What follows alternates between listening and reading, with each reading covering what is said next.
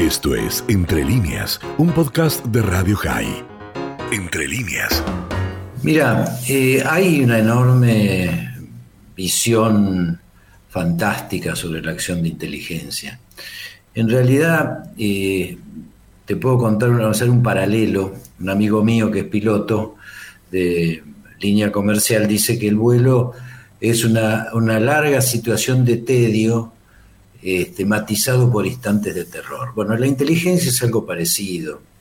Este, es una tarea a veces aburrida, tediosa, y hay momentos en que hay sí situaciones muy dramáticas eh, vinculadas fundamentalmente a situaciones de operaciones. Pero también, como te digo, hay mucha fantasía. No me extrañaría que en un eh, gobierno de naturaleza autoritaria o las dictaduras, como fueron en la Argentina, o quizás, como es hoy el kirchnerismo, se produzcan este tipo de situaciones. Las estructuras autoritarias eh, tienden a, seguir aquella vieja frase eh, de Max Weber que hablaba de la visión patrimonialista del Estado. Es decir, creen que las instituciones están en función de los intereses de un gobierno y no en función de los intereses de la nación. Entonces la inteligencia es utilizada precisamente para ese tipo de cosas, es decir, para preservar a ese gobierno en función de sus intereses circunstanciales y se hace todo tipo de maniobras, habitualmente conocidas como el carpetazo. ¿Para qué? Obviamente, bueno, todo esto surge de infiltraciones, de chupadas de teléfono, como suele decirse en la jerga, seguimientos, eh, buscar información en la web o en la deep web, en fin, eh, de todos modos, eso es, eh, te diría, la parte sucia, eh, lo que no debe hacerse en el marco de una democracia, porque las instituciones de inteligencia están para otra cosa, están para preservar los intereses estratégicos de la nación. Te cuento nada más sobre la serie, si ya tenés toda la serie, después la ves si querés o no, además de que actúa Natalia Oreiro, que lo hace ya por sí mismo atractivo, hay que decir, ese, ese es un plus pero además de eso, eh, en realidad este infiltrado que parecería, eh, hay todavía, bueno, mucho de fantasía, pero se da en democracia, en la época de ya el retorno de la democracia, y lo infiltra la Policía Federal dentro de la comunidad judía para traer información por toda esta teoría eh, conspirativa enloquecida de, de, la Patagonia y del plan Andinia. ¿eh? E, este es un poco la trama, más allá de lo que le fueron agregando y más allá de saber con realmente certeza cuánto de, esta información en un libro que se plasma y luego en, esta serie es realmente cierta y cuánto es una fantasía del muchacho que, quiso vender esto, ¿no? Sí, eh, yo no descarto que se hayan producido este tipo de situaciones. La verdad es muy factible.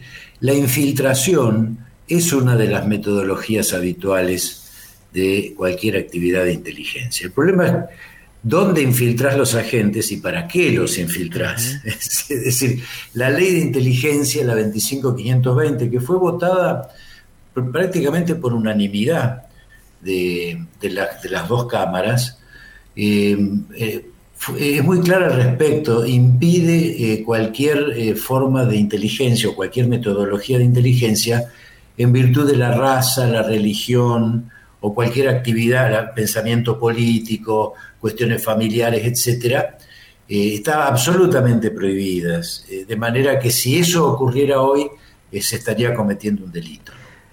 Miguel Ángel, ¿quién supervisa esa actividad? Porque claro, el tema es, bueno, hay que eh, trabajar, pero alguien tiene que supervisar justamente del cumplimiento de la ley y que tenga sentido esta operación y no sea simplemente, como dijiste, ir a chupar información para apretar a alguien. Mira, en la ley 25520 consagramos la Comisión Bicameral de Inteligencia. Es una comisión constituida por senadores y diputados que hace el control total, incluido de los fondos reservados de, la utilización de esos fondos por parte de la inteligencia. Lo que pasa es que lamentablemente esa comisión eh, no ha funcionado como debe funcionar y esta es una de las deudas que tiene la democracia con la sociedad argentina en relación a las estructuras de inteligencia. Yo recuerdo que cuando ejercí el cargo de señor 5, no señor 8. Ah, mira, te agregué, te agregué tres nada más. Sumaste tres. Este, todos los meses yo eh, o invitaba a la bicameral a la secretaría o, íbamos a la bicameral y dábamos todas las explicaciones del caso. Es más, había autorizado a que cualquier miembro de la comisión bicameral entrara a cualquier hora de cualquier día a OJ. OJ, las observaciones judiciales, donde se hacían todas las eh, interferencias telefónicas, para que verificaran si lo que se estaba eh, realmente interfiriendo telefónicamente tenía un respaldo judicial o no. Es decir, había una transparencia muy grande. Lamentablemente, desde el 2003, 2004 en adelante, esa comisión comenzó a ser un apéndice del Poder Ejecutivo de turno. Consecuentemente, en lugar de controlar, encubría las acciones que se iban haciendo, pero fundamentalmente esto ocurre a partir del año 2010. Esto es muy importante marcarlo, porque ahí se produce un quiebre importante eh, vinculado precisamente a eh, la investigación del atentado a la AMIA. Eh, por eso lo traigo a colación, porque, porque ocurre que todos recordamos 2010, la Argentina comienza a través de su Cancillería una serie de conversaciones con la Cancillería iraní, que culmina en el famoso memorándum con Irán, que en realidad lo que hacía era simplemente consagrar la impunidad de los autores del atentado. Eh, obviamente la Secretaría de Inteligencia en ese periodo había seguido trabajando eh, fuertemente con el fiscal Alberto Nisman en la investigación a través de la UFIAMIA, porque la CIDE había sido en la época de Menem, vía un decreto, eh, determinada como el principal, digamos, instrumento de investigación y de apoyo a la investigación de los atentados, que después el propio Néstor Kirchner, hay que señalarlo, lo confirma constituyendo la UFIAMIA y poniendo a Alberto Nisman al frente de, esa fiscalía. Bueno, la estructura de inteligencia trabaja permanentemente aportándole información a partir del informe AMIA que hicimos en el 2003 y que fue la piedra basal para poner en blanco y negro la responsabilidad de Irán y de Hezbollah en el atentado. Hago aquí una, una pausa porque quiero recordar que lo has dicho y yo insisto en esto eh, acompañando lo que has dicho, que sería tan importante que ese informe sea publicado y sea público, desclasificado, y todavía a, casi ya 20 años todavía esto no se ha hecho. Lamentablemente, porque ahí se encuentra la totalidad de la estructura del sistema de alianzas y de las acciones de cómo se eh, es la matriz terrorista que voló tanto en la Embajada de Israel como, eh, como la AMIA. Pero bueno, eh, continúo con el dato porque es central, Miguel. A ver, en el 2010, como te digo, se inician estas conversaciones. Zanini, Zanini lo convoca a Alberto Nisman para decirle que deje de investigar a Irán, en el mismo marco en que se estaban desarrollando esas negociaciones. Nisman se niega también lo llaman al Archer para decirle que dejen de investigar. Siempre Zanini era el que lo hizo y asumo la responsabilidad de lo que digo. Este, también el Archer lo transmite esto a quien era el responsable principal de la investigación, que era Jaime Estiuso. Recordemos que el Archer fue asesinado. Eh, ¿Perdón? Recordemos que el Archer fue asesinado. No, no, no. no, Ah, perdón. ¿A quién es el que eh, Lauchón Viales, ah. asesinado oportunamente. Larcher era el número dos, el verdadero jefe de la estructura de inteligencia en aquella época. Correcto. Em, el 5, o sea, el jefe de inteligencia en aquella época era Icazuriaga, pero realmente no tenía un rol significativo. Bien, dicho esto, eh, lo que se plantea es muy simple. Señores, si quieren que dejemos de apoyar a Nisman en la investigación, hagan un decreto y sáquennos. No es que nos llamen en secreto, asuman la responsabilidad política de decir no apoyamos más a Nisman porque estamos arreglando con los iraníes y con Hezbollah. Obviamente esto hizo que eh, para el gobierno de la época perdiera eh, confianza en la estructura de inteligencia. ¿Y qué es lo que hace el gobierno de la época? Empieza a construir una estructura de inteligencia ilegal y paralela, en cabeza del ejército, Milani concretamente. Y esto termina, eh, bueno, yo incluso lo publiqué en el diario Clarín, un informe sobre la evolución del presupuesto. La inteligencia civil que se niega a aceptar dejar de investigar AMIA, este, le van quitando fondos, mientras en paralelo crece exponencialmente los fondos que le dan a la inteligencia militar en un país que no tiene hipótesis de conflicto militar. Realmente estaba claro que lo que se estaba armando era una estructura ilegal y paralela porque no se confiaba en la estructura legal este, y controlada como correspondía. Consecuentemente, esto culmina en la famosa purga del año 2014, que destruye prácticamente la inteligencia en la Argentina, echa los mejores cuadros y termina eh, constituyéndose esa inteligencia paralela en, en una acción absolutamente fallida, además desde el punto de vista internacional porque Irán ni siquiera ratifica el memorándum. Acá sí se lo ratifica e Irán no lo ratifica. ¿Por qué? Porque Irán lo único que le interesaba era que se levantaran las famosas circulares rojas para que los asesinos que habían determinado el atentado, tanto de la Embajada de Israel como de la AMIA, pudieran circular libremente por el mundo. Como de hecho ocurrió. Estuvieron en Bolivia, el ministro de Defensa, uno de los principales responsables en la determinación de la voladura de la AMIA, entró en la época de Evo Morales a Bolivia e Interpol no lo paró. Es decir, esto es lo que buscaba este, Irán con ese acuerdo. Y la, eh, em, la eh, Cancillería Argentina y las relaciones exteriores de nuestro país terminaron siendo funcionales a los terroristas. Realmente un absurdo total. Pero el drama es que destruyeron la inteligencia en la Argentina por aquello que dijimos al principio de Max Weber. Cuando se confunde la estructura de inteligencia y se la utiliza en función de los intereses de un gobierno y no en función de la preservación de intereses estratégicos de la nación, como es prevenirse nada más ni nada menos que del terrorismo, uno termina destruyendo las instituciones. Y esto es lo que ha hecho el kirchnerismo. Estamos hablando con Miguel Ángel Toma, quien fuera el señor 5. Después me vas a contar y a la audiencia por qué se lo llama el señor 5, porque es eh, importante. Y, y quiero de alguna manera vincular lo que estás diciendo, Carlos, eh, Miguel Ángel, con lo que nos decía hace un instante Carlos Furche del discurso de ayer del presidente Boric en Chile.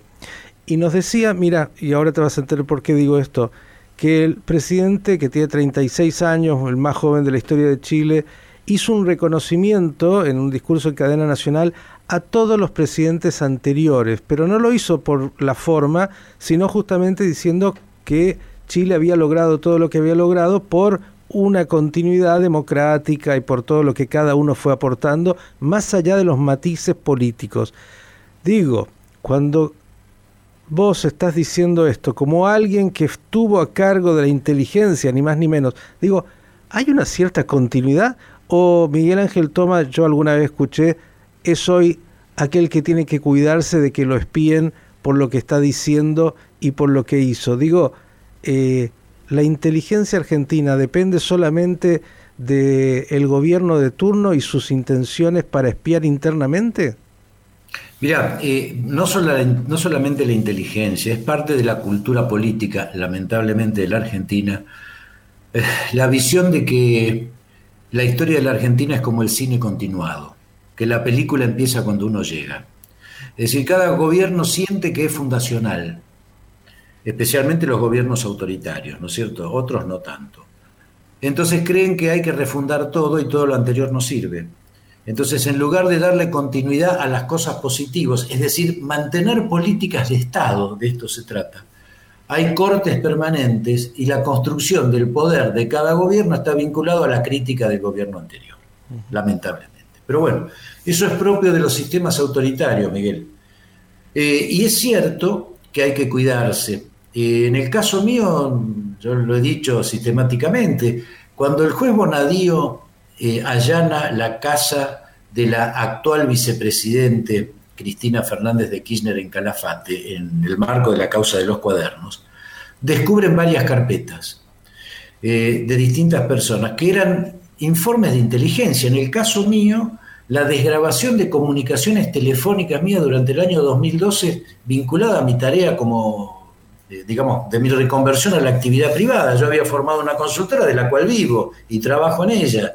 Este, bueno, ahí estaban desgrabadas las conversaciones telefónicas mías del año 2012. Está demostrado en la causa que eh, eh, no había ninguna orden judicial para hacerlo. Estaba el seguimiento de Carlos Reutemann, del diario Clarín, desgrabaciones de, de teleconferencias del Citibank, de General Motors, de IPF, en la época en que estaban los españoles frente a IPF, del diario Clarín, bueno, del propio Jaime Estiuso, una carpeta este, investigándolo, que ya lo habían echado, por supuesto.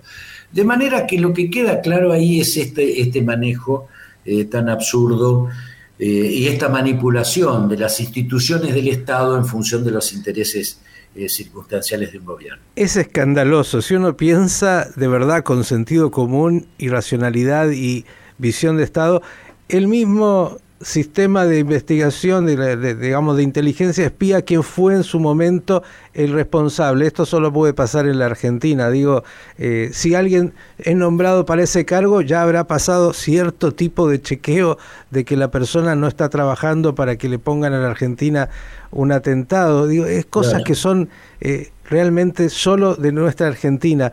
¿Cómo ves este momento, Miguel Ángel, de, de cómo está, por un lado, el tema de la de la inteligencia y por otro lado, muy sintéticamente en un pie, este estado de Argentina donde parece que lo único importante es lo que va a pasar en un año y medio, como que tenemos que dormir y sobrevivir un año y medio.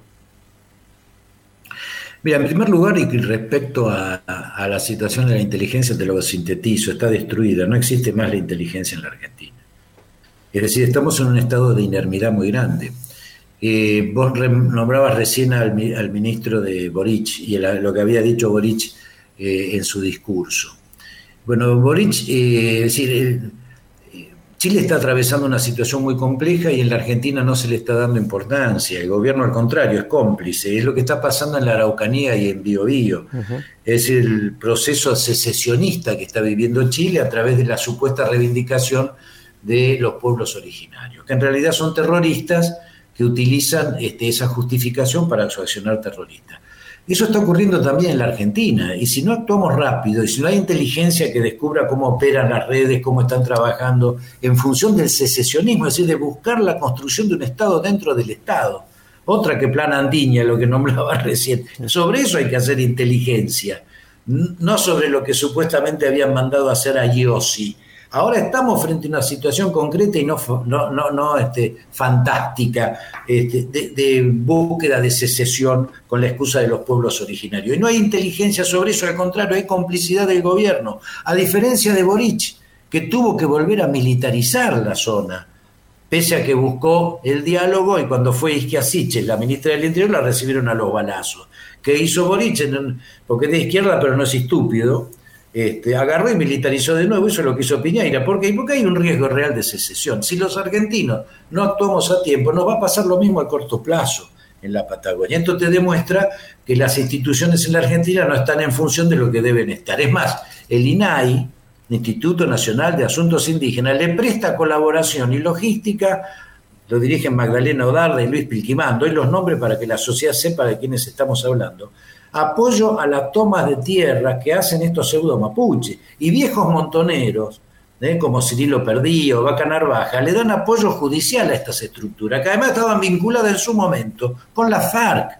John Esguala, prófugo de la justicia chilena, que está hoy protegido en Esquel y nadie lo descubre, estaba vinculado a la FARC, tenía contacto directo con Raúl Reyes. Digo, todas estas cosas no se tienen en cuenta a la hora de determinar lo que son las amenazas estratégicas de la Argentina. Entonces, esta es la situación de la inteligencia, porque hay un gobierno que ha desmontado todo esto y porque la ha privatizado y la utiliza desde otro lugar para hacer acciones de, este, absolutamente ilegales. Primer punto. Con respecto a la política y en honor al tiempo, te diría que sí, que estamos en una suerte de presente continuo donde en lugar de dar respuestas a las urgentes necesidades que tiene hoy la sociedad argentina y los problemas que tiene, la inflación, entre tantos otros, están todos preocupados en ver quién va a ser el candidato del oficialismo y si el actual presidente se reelige o no se reelige, y la pelea interna dentro de la estructura gobernante está paralizando cualquier tipo de acción. De manera que de, continuar este tipo de actitud, eh, yo tengo mucho temor de que se produzcan algunas situaciones graves, que pueden ser de reacción social, ojalá no ocurran, o que pueden llegar a tener efectos económicos muy significativos. Yo no quiero ser agorero, ni mucho menos, pero estamos caminando en un proceso inflacionario que está en el borde. En cualquier momento puede desbarrancarse y ojalá no ocurra, pero podemos caer en una hiper y esto sería dramático para la Argentina, en un país que tiene casi el 50% de pobreza. Esta es una carga suelta en un barco en el medio de la tempestad puede hacerle dar una vuelta a campana en cualquier momento a cualquiera. Y de esto el gobierno pareciera no tomar nota y sigue enfrascado en su propia interna absurda y, tan deteriorante. Esto fue Entre líneas, un podcast de Radio High. Puedes seguir escuchando y compartiendo nuestro contenido en Spotify, nuestro portal radiohigh.com y nuestras redes sociales. Hasta la próxima.